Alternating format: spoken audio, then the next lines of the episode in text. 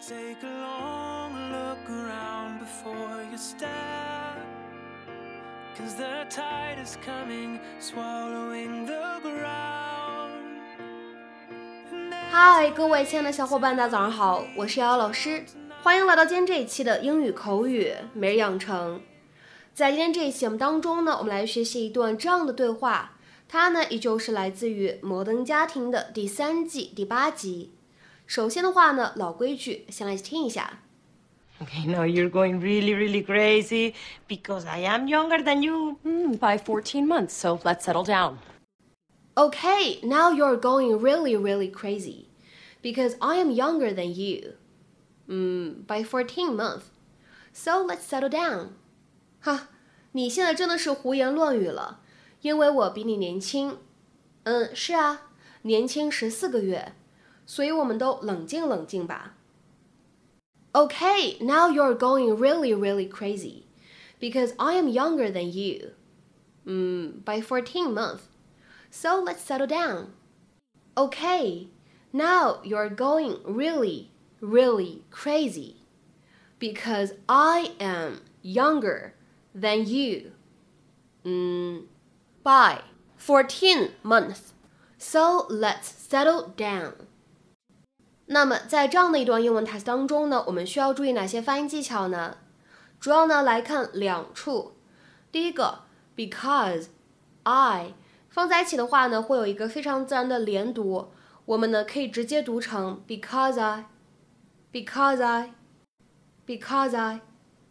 然后呢，再来看一下第二个发音技巧，在整段英文台词的末尾，settle 这个单词呢，它在美式发音当中两个字母 t，在此时呢，它会发一个 flap t，会是一个闪音的处理，值得我们去注意一下。settle，settle，settle。 Oh, um, Gloria, do you mind if I talk to Mitchell alone for a minute? It's okay. I already know what you said, and I think it's crazy. Mitchell is not making me his mommy. No, I know. He's not. But I think that I might be. Okay, now you're going really, really crazy because I am younger than you. Mm, by 14 months, so let's settle down. What is going on with you today? I. All right, I'm working this out as I go. I think maybe seeing you get all buddy buddy today with Gloria made me feel like it did when you were with mom. And, and I don't know, I, I felt like the odd man out.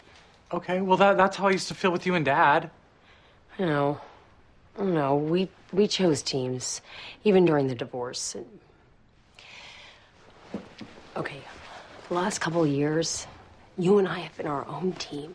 You know, you don't want that to go away. So, I guess I just felt a little left out today. Shut up. Okay, can you two try hugging a box so that your poor mother doesn't have to do all the hard work? I am sorry, Gloria. 今天的节目当中呢，我们主要学习这样一个短语，叫做 settle down。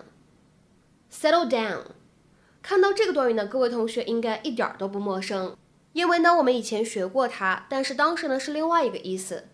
settle down 在英文当中呢可以用来表示稳定下来、安定下来、过着稳定的生活啊这样的意思。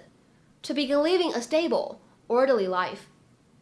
那么在今天这个视频当中，这样一个短语又是什么样的意思呢？它呢可以理解成为 to calm down，冷静下来、平静下来，或者呢我们说的啰嗦一点，解释的啰嗦一点，to become less excited, nervous or anxious，变得没有那么激动、紧张或者焦虑。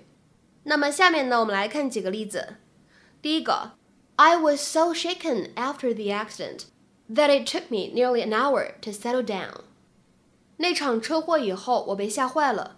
以至于我花了将近一个小时才平复了我的情绪。I was so shaken after the accident that it took me nearly an hour to settle down。下面呢，我们再来看一下第二个例子。Children, settle down and stop making so much noise, or I'll keep each of you here after school。 孩子们，别发出那么大噪音，冷静冷静，否则的话，放学以后你们都会被留堂。Children, settle down and stop making so much noise, or I'll keep each of you here after school. 下面呢，我们再来看一下第三个例子。They settled down on the sofa to watch the film. 他们消停了下来，坐在沙发上看电影。They settled down on the sofa to watch the film. 下面呢，我们再来看一下倒数第二个例子。If you don't settle down, I'll send you all home. 如果你们不安静下来，我就把你们都送回家。If you don't settle down, I'll send you all home. 下面呢，我们再来看一下本期节目当中的最后这个例子。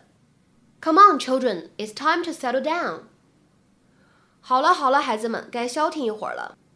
Come on, children, it's time to settle down. 那么在今天节目的末尾呢，请各位同学呢尝试翻译以下句子，并留言在文章的留言区。